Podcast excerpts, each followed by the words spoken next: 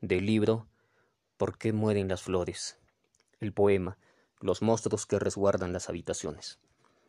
Haré con tu silencio un poema para pulirme en el dolor de los maderos mutilados, y quizá los insectos acepten comerse las entrañas para contener las notas musicales que brotan del útero.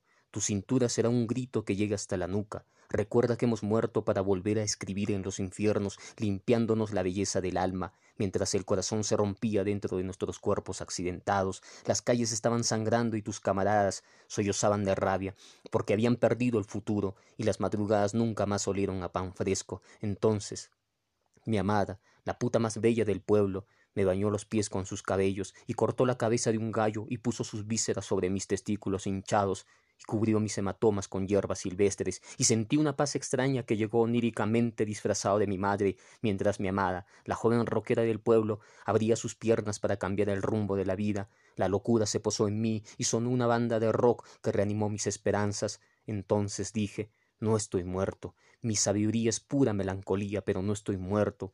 Miré el tatuaje sobre su ombligo y dije lo he perdido todo, pero estoy vivo, en los crepúsculos perfumados, sujetando una botella de ron con mi amada que planchaba mis arrugas de guerra y me imploraba sálvame de esta ciudad, de los aposentos de la maldad, sálvame de las bestias del poder, mi pobre amada, que se había cortado los pezones para amamantar un perro y se tiñó el cabello de rojo como las banderas soviéticas, llevaba tatuados los nombres de sus parientes en todo el pecho.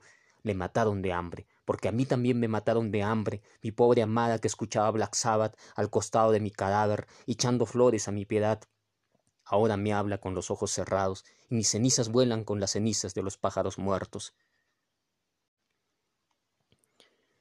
Del libro el año de la nostalgia, el poema Retrato invisible de la soledad.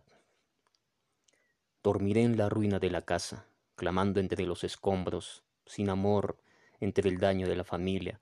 Abandonaré mi ciudad natal, que fue el amparo y los surcos que abrieron mi cuerpo. Llegaré a la claridad, me reuniré con mis hermanos bajo la mirada de los manzanos, estaré libre de mi apellido. Mi madre parirá fantasmas, bellos cerezos que tomaremos con las manos. Confiaré en la muerte, en los hijos que no tendré. Durante toda mi vida amé la noche, así como aman los gatos el ocaso. Me llenaré de estigmas sintiendo el rechazo de los amigos. Desearé la locura más divina, la herida y el castigo, porque nada tuve en mi desamparo. ¿Cómo moriré? Dímelo, con los cuchillos de la edad. Clamaré por las estrellas que cayeron en tus senos, y cantaré al hijo, al padre y a la madre muerta, para sobrevivir a tu lado.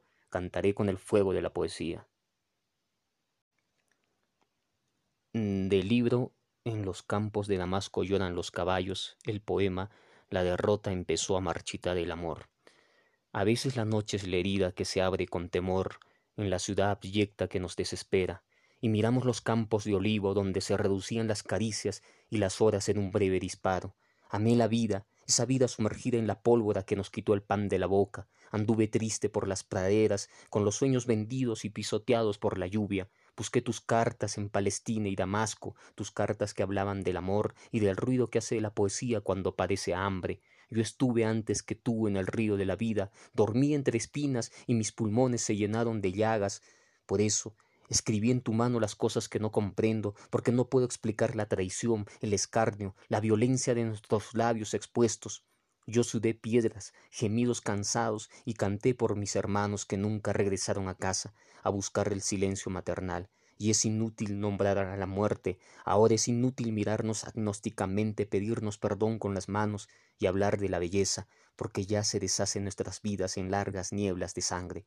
Aquí la vida se manchó de tristeza y empezó a llover balas, en el amor, en la justicia, en la tarde, en la mañana, y María dijo, un niño palestino no escribe poemas de amor, no ha escuchado el canto del ruiseñor, un niño palestino se pudre en los crepúsculos, porque así nacen muertos los niños en Palestina, a mitad de vuelo, atravesado por el destierro, entre escombros y esmeraldas. Este cuchillo existe en el corazón, como existen las hojas y la miel de la ternura sobre, sobre mis pulmones. María, Tú que sabes de la muerte más que mi abuelo, dime si la rosa muere en la lluvia, igual que los corazones solitarios, o caen desde los arroyos como los niños, riendo y cantando en la tierra. Un niño palestino se baña con la sangre de su madre, come las vísceras de su padre, a veces pide perdón, besa tu frente y no olvida el ruido de las pistolas, los explosivos, los campos minados, el llanto de los caballos. Un niño palestino no duerme por estar pensando en el enemigo, en la rabia del hombre, y dibuja en el muro los caminos de la memoria.